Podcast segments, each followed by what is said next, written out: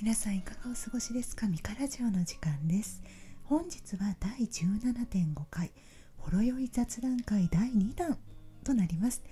えっとですねまず最初に、えー、ご説明をしたいんですが第17回先日配信いたしました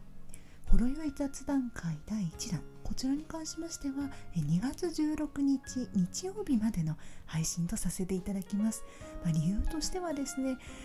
まあ、意図せず周りの音が入ってしまっていてどうしても気になるということで あの期間限定配信とさせてください。まあ、あの今までですねあのずっと当番組を聞いてくださっているリスナーさんにとってはですね我々でもあのゲストが私の友人ですねをあの配信した時にねバンバンサイゼリアの 雑音入ってたけどであの思われる方ももしかしたらいるかと思うんですがあの時はまあね、雑音入ってしまってますけれどもやっぱりゲストの方の声というのは入っているので、まあ、そちらはそのまま、ね、配信をします。ただ今回の第17回につきましては、まあ、我が家の住宅事情的にといいますか意図せずして入ってしまっているものだったのでもうねちょっとやっぱり聞き直してですねうーん配信者としてはとても気になるというところがありましてあの、えー、リプライの方であの消さなくてもいいのではっていう温かいお言葉ですとかあとはですね私の友人すでに聞いた友人からですね一番今まで聞いた中で一番なんか自然な感じがしたよっていううにお褒めいただいているんですけれども残念ながら期間限定となります。でまずですね私ちょっと今回すごく嬉しいあの感想をいただいたのでちょっとそちらについてですねちょっとお話をさせていただけたらなと思います。なんとですね初回から一気にあの当番組聞いてくださった方からですねツイッターの方にあのリプライが届きましてその中でですねあの、えー、好きにですね、まあ、あの思いが溢れて、まあ、言葉にできていない感情ですね本当に好きなのが伝わってくる話でっていうようなあのことをですね送ってくださっていましてあのお名前を挙げていいのかわからないので伏せさせていただきますがもうそれはすごく嬉しくてですねあの当番組は好きなものを好きなだけ話す番組となっておりますが、まあ、その私の好きだっていう感情がもうリスナーさんに届いていたというのがですね本当に本当に嬉しくてありがとうございました。えー普段こういったことを話さないんですけれどもほろ酔い雑談会なのでお話をするんですが私ですね、え、小学校の時と高校時代また社会人になってまあ1回だけ、まあ、舞台にあの、まあ、部活とあと実際に小劇場のあの舞台にですね上がって役者として出てたことがありましてまあまあね、まあ、ほぼ、まあ、部活に毛の生えたもう産毛が生えた感じなので全然経験としては全くないような合ってないようなものなんですが、まあ、そこでですね学んだことを、えー、このポッドキャストを配信している時に、えー、応用といいますかしておりまして、まあ、その何でしょうねことが、まあ、好きって気持ちがうまく通じたそれをそので演劇で学んだことをもとにですね通じてたっていうのが嬉しかったのでちょっとどういうことをやっていたかっていうのを説明させていただけたらなと思います。えーとですね、私が高校時代の OB の方でなんと、え舞台を、えー、のお仕事をされて実際に仕事でやられてる方がいらっしゃいましてでその方がですね、あのえー、高校生の私たちに、まあ、指導してくださる機会があったんですよ。でその時にハンドタオル長細いタオルありますよね。あれをボール状に丸めて2人1組になってキャッチボールをするっていうことを教えてもらったんですね。でどんなキャッチボールかっていうと、まあ、その丸めたタオルをですね投げる時にセリフを言うんですがその時に相手目の前にいるそのセリフを向ける相手に向かってちゃんと言う。その時にボールをちゃんと飛ばすっていうやり方なんですよ。で受けてもボールをちゃんと取る時に相手のセリフを取るという形で受け止める。でまたえ自分が投げ返す時はセリフをちゃんとそのボールに乗せるようにして相手に届けるっていうのをずっとあのやるっていうのを教えてもらいまして結構長い間それをやっていたんですがえポッドキャストはやはり皆さんのですね面前で顔を見ながら話しているわけではないのでマイクの向こう側にいる方に声を届けるという形になるんですがその時にですね、え、例えばハッシュタグミカラジオひらがなでミカラジオとつけてですねツイートしてくださる方の感想ですとか DM ですとか Apple Podcast のレビューまたリプライなど温かいですね感想をいつもあのいただいてありがとうございます。でいただいた反応をしてくださる方のお名前ですとか実はアイコンそういったことをですね思い浮かべる頭の片隅に思い浮かべてそれと私が使っているのアンカーというプリで配信をしてるんですがこのアンカーさんですと、まあ、30日以内で何名の方からか、えー、聞いてくださったかっていう数字が出るんですねですのであの反応を直接いただいたわけではないけれども聞いてくださる方がいるというのは頭に浮かぶわけですよ。で、えー、まあ、舞台に上がってもう初めてもうほぼ観客の方見たことない方って多いので初めて会う方に向けてその演技をするっていうのを、まあ、やっていたことがあるのでなんとなく想像がつくんですね。こうあのイメージとしては舞台上にスポットライト浴びて、まあ、椅子一つマイク一つで座って話しているで目の前に人がいるとでその人にそのお名前ですとか、まあ、リプライくださったりですとか反応くださった方のアイコンなどが見えてでその向こうにまたあのお名前などはごぞ、ね、知らないけれども観客の方がいるっていうのを想像しながらマイクの向こうへあなたに好きなものをですね好きなだけ話してそれが通じるように話をするように心がけていたんですがそれが通じていたっていうのがこのあの本日いただいたですねあのリプライで分かってですね本当に嬉しくて嬉しくてあのたまりません。また当番組は2月9日に大変ありがたいことに1100回再生を迎えました。ありがとうございましたえここれからもですね、まあ、引き続き好きなものを好きなだけ伝えてまいりますのでお楽しみいただけたら幸いです。で、まあ、第17.5回、まあ、何をですね話そうかなというと,、えーとですね、第17回、まあ、期間限定配信なので、まあ、そこで話していた内容をちょっとかいつまむということとあと第17回でアニメ第1回目の感想会お話をしたんですがただですね私 あの時すごく酔っていて聞き直した時にですねうわーなんかいやあのゆるキャンのねあの世界に入ってみたいなキャッキャキャッキャして話してたんですけど全然ですね あの話になっていないというかこういう全然人名も出てこなければあのどういう立ち位置でとかに全然話してなくて。あ酔ってたと言っては酔ってたとはいえこれはいかんぞと思いまして、えー、今回とは別の回にですねあの今期のアニメが放送が終了した時点で、えー、最後まで見れた作品の感想会を予定していますのでそちらでちゃんとがっつりとあの感想を述べさせていただこうと思ってます。で17.5回では、えー、17回でお話をした初めて3次元の推しができてその香水を買った話を、まあ、カービーカフェで、まあ、お友達にいろいろ話したんですね。その時に、まあ、その子が香水をやっぱ似たような感じで買っていてみたいな話をしたんですがちょっとですね第17回配信後にですねそのいろいろですね推しの香水買ってみたいな話をしたお友達からですね新事実が次々に分かったので、まその新事実を含めてまたお話をさせていただけたらなと思います。でできる限りですね、まあ、期間限定とはいえ第17回せっかく聞いてくださった方に、え、また同じ話なのみかさんっていう風にならないようにですね新要素をバンバン入れてカービィカフェの感想ですとか、ま、他にもですね話したかった内容酔っ払酔っ払いすぎてしてしまって前回はねあの話せていない部分があるので、えー追加で新たな第17.5回としてお話をさせていただけたらと思っております。ちなみにえ今日ですね読んでいるのは朝日さんの、えー、贅沢搾りのこれは桃味ですかね。こちらのチューハイと手元にですね、え、プーアリ茶を用意してお話をさせていただきます。で、まあ、3次元の推しですよ皆さん。いらっしゃいますか？皆さんには3次元の推しって。私ねまあ年は明かしませんが、え何年か何年も何年も生きているんですけれども生まれて初めてですね3次元の推しができまして、まあ、どんな人かと言いますと、えー、中国のウェブドラマ「え、陳情令ジ・アンテームド」というドラマに出ております、えー、主演の主演の方が2人いらっしゃるんですね。シャオジャンさんとワン・イーボーさんという方なんですがそのワン・イーボーさんという方が、えー、推しになりまして、えー、年末年始ですね YouTube の公式チャンネルでそのドラマを、えー、英語字幕付きで見ることができたんですよ。ただですねまああの3月から日本語字幕付きでワンワンさんで、まあ、放送予定ということもあって、えー、8話以降はですね残念ながら、えー、あなたの口かあの国からはですねアクセスできませんということで、まあ、見れなくなってしまってたんですね。でまあどんなえあの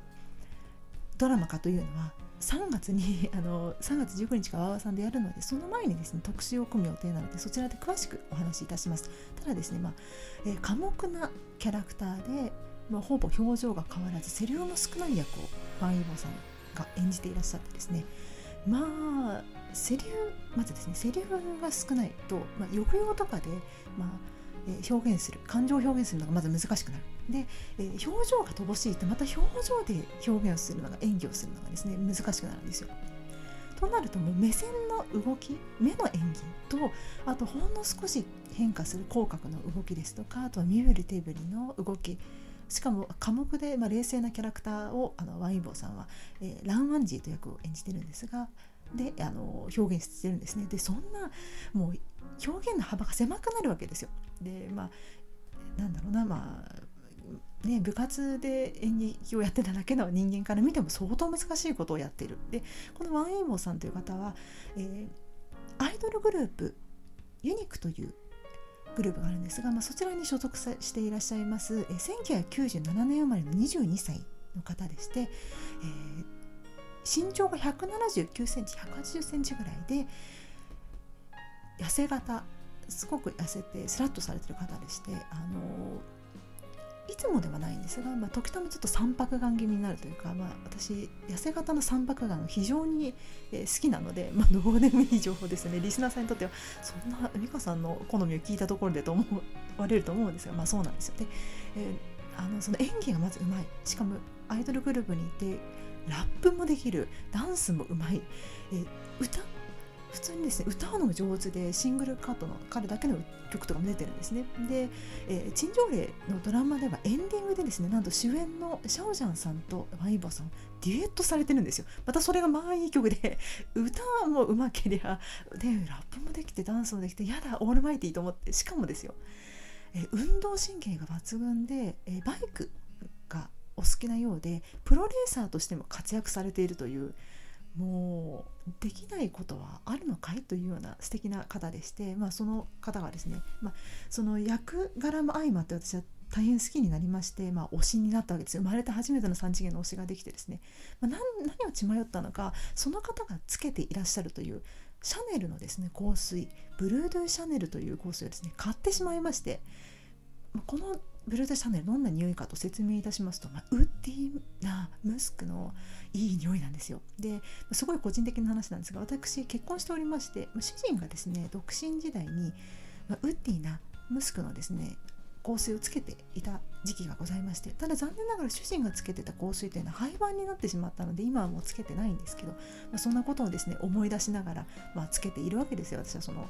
えね、あワインボさんのつけている香水をですね。でそんな話をですねお友達え御朱印会の時にお手伝いいただいたえお友達に話したところカービィカフェってところでね話したところ、まあ、その子はさらに高度なことをやっていまして、えー、今は2次元のキャラクターの公式の香水って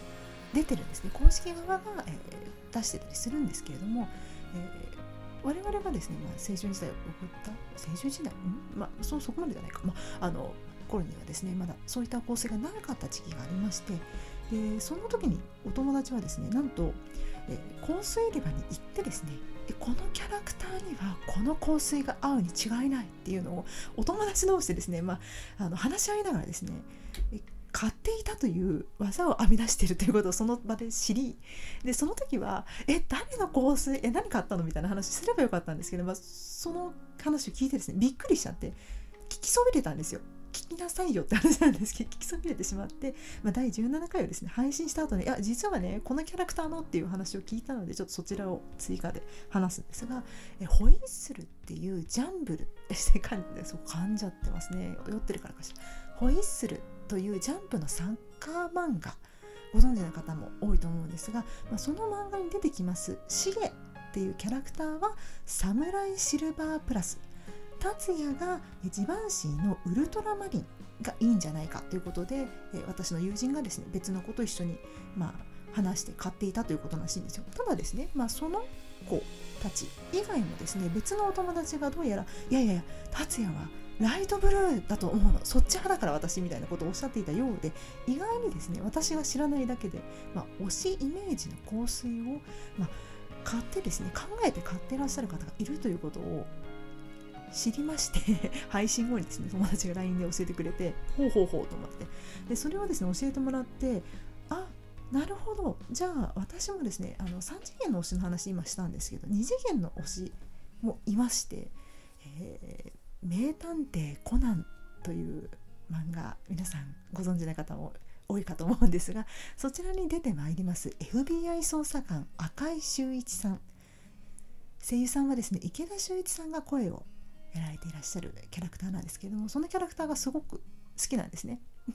実は第17回でいや数年前に観覧車の上で推しが戦ってみたいなヒントを出したんですが、えー、なんかね悲しいかな直接あのこのキャラクターですか？みたいなお声がですねまだ届いておりませんでもう行ってしまえということで今、えー、明かした次第ですね。そのキャラクターがすごく好きで、まあ、ツイッターかなんかで他の方がつぶやかれていたのかな？ちょっと忘れちゃったんですが、え、トム・フォードというブランドさんが出しているタバコバニラという香水があるようで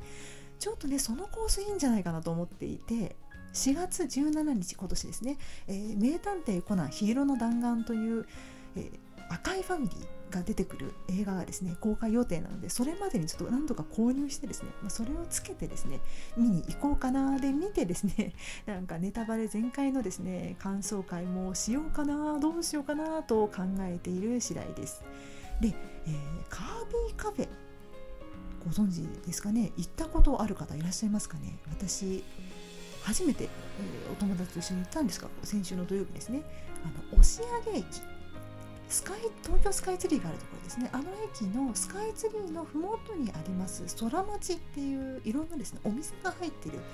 ところがあるんですがその中に、まあ、今は常設としてカービィカフェという名前で任天堂さんが出していらっしゃるカービィの、ね、ゲームありますよね。あのいろいろ吸い込んで出して吸い込んで出しててあの可愛いキャラクターですね。ごめんなさいうまく酔ってるしうまくしゃあの魅力をもう可愛いんだよ可愛いキャラクターなんです私もあの小さい頃ですね、えゲームボーイだったかゲームボーイアドバンスだったかでやっていたんですがすごく好きでして、えっと、友達が、えー、すごくカービィガチ勢でですねいいんだよということで予約をしてくださいまして行ってまいりました。でそのえー、外にですねカービィとワイルディワドルディカービィとワドルディのですねあの可愛い、えー、カービィカフェショップ仕様の衣装を着たですね、えー、像があったりとかして写真も撮れますし中に入るとですね大きなカービィカフェのプレートがあってその横にですね左右に大きな大きなカービィのカフェ衣装を着たですねぬいぐるみまたワドルディの可愛いぬいぐるみが置いてあってその間にですね立ってですね、まあ、大きな大きな、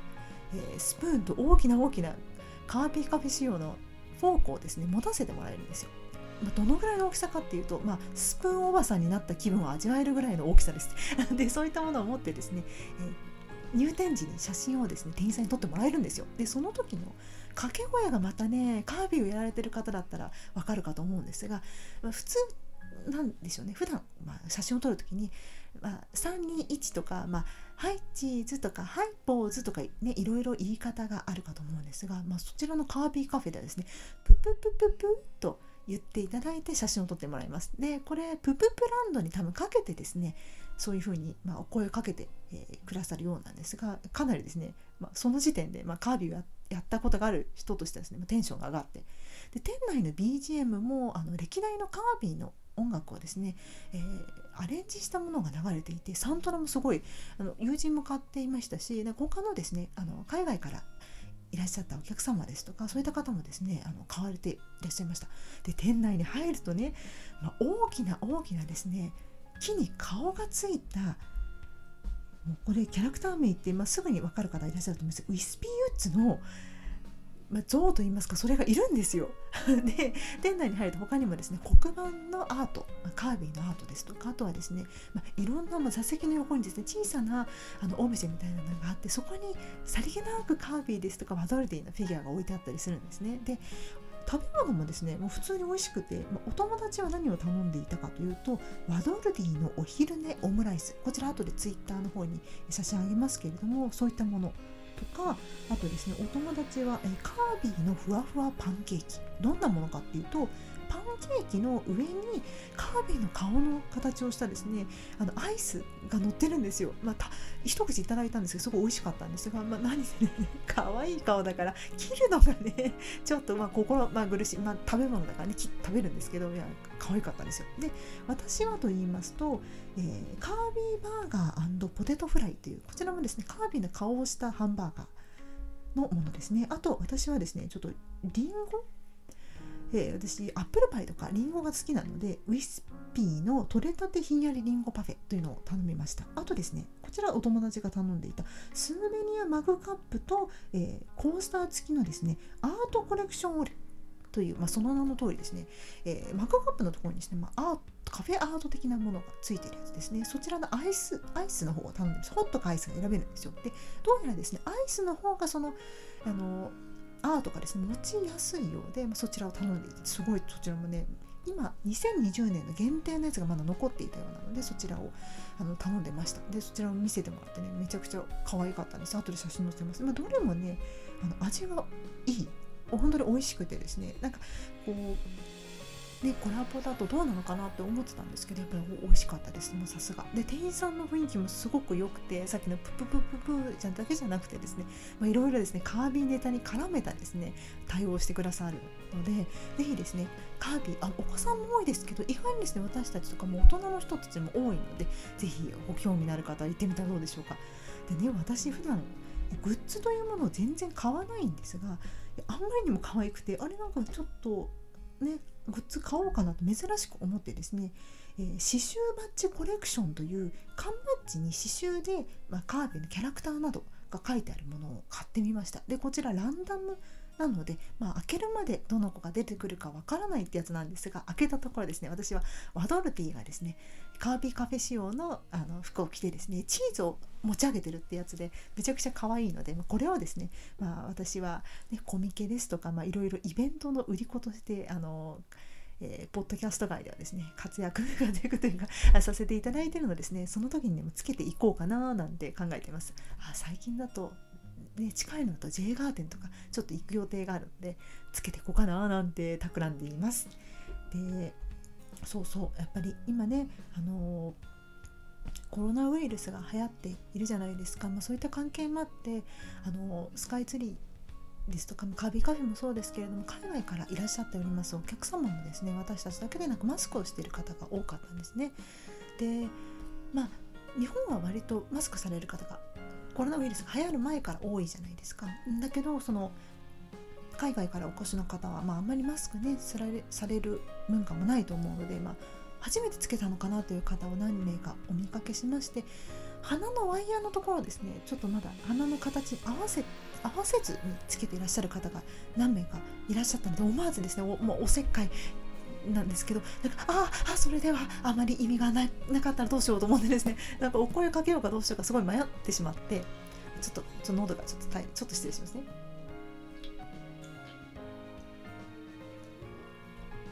はあ、いや生き返りましたね。あちょっとそうではないな。うん。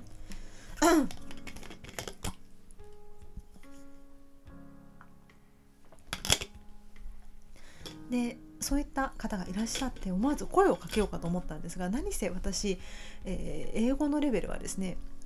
あまり英語が得意じゃなかったっていうのと、まあ、義務教育ありがとうレベルの人間なのでお声をかける前に通り過ぎてあのその方々がですね、まあ、通りすがってしまって、まあ、お声かけることができなかったんですがねなんか早く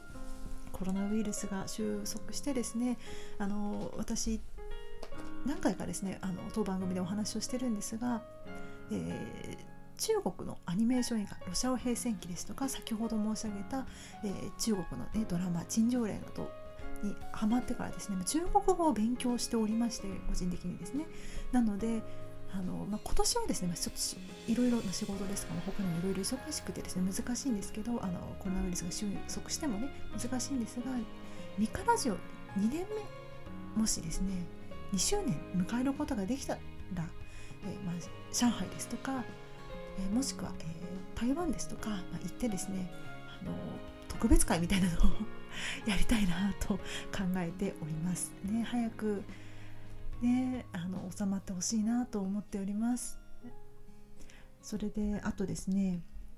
そうそうそうそうよ。何をね話そうかというのいろいろ考えながら話をしているんですが、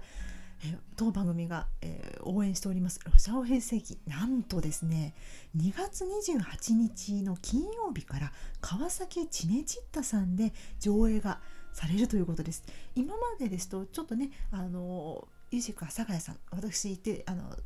拝見してですねとてもいい映画館だと思うんですがどうしてもですねなかなか、えー、通いづらいっていう方もいらっしゃったか思うんですけどついに川崎ですよ。どうですか皆さん。ね。もしご興味のある方はぜひ行ってみたらいかがなんでしょうか。またロシアオ平戦記どうやらですね夏に全国公開を目指していらっしゃるようですので、まあ、そちらもですね私はすごく楽しみにどうか全国に上映してほしいっていうのと叶うことならば吹き替え版もあとはですね引き続きあの中国の声優さんですね。あのすごく上手ないい演技素晴らしい演技をされているので字幕版の方も引き続き、まあ、上映していただけたらなと思っております。え当番組は、えー、陰ながらロシアを平戦期また中国のドラマですねチェンジョーレイを応援しております。でまあ、いろいろお話をさせていただきましたね。えー、そうですよ。私ですねあの、えー、ゲスト会をついに先日ですね、えー、遠隔で、えー、対面ではなく遠隔で、え、行いましてなんと素晴らしいゲストが、え、当番組に来ていただけます、え、実はですね、え、ロシアオ変遷期のゲスト会私の友人シラさんコンさんをお招きした後、え、配信後にですねとある有名なポッドキャスターの方からゲスト出ましょうかとお声掛けをいただいていたんですがなかなかですね私忙しくてあの 録音をすることができず、えー、先日ようやく、えー、お迎えしてですね録音ができました、えー、どなたかと申しますと、えもうこの言葉を言っただけで分かる方いらっしゃるんじゃないかな。数多くの番組を聞かれていてなおかつその方ご自身もポッドキャストを配信されている方です。ね、もうこの時点であれ？もしかしてって思ってる方もいらっしゃるかと思うんですがそうですその方です。冬のライオンから椿ライドウさんが、え当番組にゲストに出ていただけました。ありがとうございました。で、まあ、どんな、えー、回を収録したかと申しますと、えー、私ですねミカラジオ4ヶ月ほど、まあ、録音して配信しているんですが、まあ、だんだんですね回数を追うごとに客観的に番組を振り返るのが難しくなってきてどうしたらよりよくですねあの皆様にお楽しみいただけるかっていうのをですねうまくその好きなものをですね、えー、話せるだろうかとかいろいろ悩んでですね手こ入れは必要ですか？ですとかあとはですねあのなんだろうなネタバレ私映画ですとかそういった話もしているのでネタバレの線引きどうされてますか？ですとか、まあ、そういったですねお悩みを相談させていただきました。でそのゲスト会第18回になるんですがそちらはですね来週配信予定となっております。また、えー、ありがたいことにですね、えー、当番組、えー、ハッシュタグひらがなでミカラジオですとか、まあ、アットマークそうです。ハッシュタグミカラジオを見ていただくと大体あのアートワークカエルのアートワークですね DJ やってるあのミカラジオとやってるアートワークと同じですねツイッターのアカウントがあるので、まあ、そちらに、えー、リプライをいただくこともあるんですけれども本当にお世話になっております。ありがとうございます。で、先日ですね、ありがたいことにリスナーさんからですね、おすすめをいただきまして、そう、私、あまり大々的に言ってないんですけれども、当番組は、まあ、ご意見、ご感想、おすすめなどもうどんどんお待ちしておりますもしあの、えー、言ってもいいぞという方いらっしゃいましたらぜひ教えてくださいお待ちしておりますなんとですね、えー、とあるリスナーさんからちょっとお名前を出していいのか許可を 取るのを忘れてしまいすみません次回からちゃんとあの許可取るようにしますね、えー、漫画でですねとんがり帽子のアトリエをおすすめしていただいたのであの絵がとても綺麗で話も面白くて、まあ、大人も引き込まれる成長と葛藤のヒューマンファンタジーですよというふうにおすすめをいただいたのでちょっとですね、まあ、先ほど申し上げたようにちょっとね2月から忙しくなってしまったのですぐには難しいかと思うんですが今後ですね、まあ、3月はちょっと陳情例のドラマの特集を予定しているので、ま、そちらまた4月はですねコナンもあるので、まもしかしたら5月とかになってしまうかもしれないんですがあのぜひ読ませていただい拝読してですねあの特集をですね組ませていただけたらと思います。あの少しお時間かかってしまいますがお待ちいただけますでしょうか。ぜひあのお楽しみに。私もちょっと読むのがですね実は1話か何か実は試し読みをしたことがあって気にはなっていたんですけどそのままですねあ顔をどうしようと思ってるうちにですね今多分6巻ぐらいまで出てしまっていてあのもうせっかくお声がけいただいたのでもうこれを機にですね揃えてですね読んでみたいと思っております。でまた次回はそんなわけでですね椿雷道さんがいらっしゃってのゲスト会。で次次回第19回はですねお待ちいただいている方はいるのかちょっとわからないんですが私、えー、ボーイズラブ。BL ですね。通称 BL をたしなんでおりましてもう大変大好きな漫画がございます。えペオ先生の「ボーイ・ミーツ・マリア」という素晴らしい漫画がありましてもうこれね本当男性女性年齢問わずもうどんな方でも見てほしい読んでほしいという素晴らしい漫画があって私友達にいろんな友達に会うたに頼むからお願いだから読んでと言っている素晴らしい漫画ございましてそちらの特集をですね組ませていただこうと思いまして今月はですねその2回からもしかしたらですねちょっと繁忙状況によってはですねそのボーイミツマニアの特集も3月にずれ込むかもしれないですがそういった予定でおります。えー、本日もですねあの聞いていただきましてここまでお聞きいただきありがとうございました。でえー、今回のようにですねほろ酔い気分でお話をしてるいつも以上にまったりしている回の時はですね BGM のみであえてですねエンディング曲をつけないでおこうと思いますあそうそうそうそう皆さんね結構あのエンディングに曲をつけているので DM とかまたはですねあのいろいろなところからですね大丈夫ですか？あのジャジャスラックさん大丈夫ですか？というお声あのご心配のお声をいただくんですがあのご安心なさってください。あの一応ですね著作権フリーといいますかクリエイティブコモンズライセンスされたあの何て言いますかお名前さバンドさんのお名前ですとかその曲のお名前などをクレジットすることでも配信しても構わないというような曲をですねあの著作権フリーの曲をですねあの、はい、つけてエンディングにはつけてですねあの配信しておりますのでご安心なさってください。私もあのいろいろですねあの他のですねポッドキャスターさんに教えていただいてですねあそういうものがあるんだというジャメンドゥさんジャメンドミュージックさんっていうのあると教えていただいてそちらで、ま曲をですねあの探してあの配信しております。あのそちらの曲をですねつけてですね配信してますのでどうぞご安心なさってください。心配させてすみません。あのそんな感じですので、えー、で、えー、まあ、こういった程よい会の時はエンディングをつけずまったりと、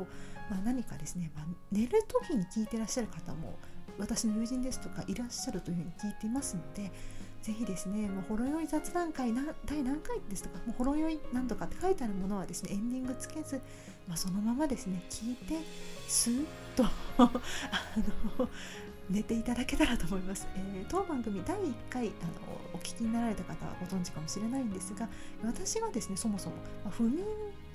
気味で寝られなかった時にとあるえポッドキャストを聞いてですね寝られるようになったという経験があるものですから当番組はもうね寝落ち大歓迎でございます。もしあなたの睡眠を救えることができたらですねなんと嬉しいことかと思っているのでぜひですねあの寝ながらほろ酔いの時ほろ酔い雑談会の時は寝ながらですね聞いていただけたらと思っております。それでは長くなってしまいましたがここまでお聴きいただきありがとうございました。次回も聞いていただけたら嬉しいです。それでは。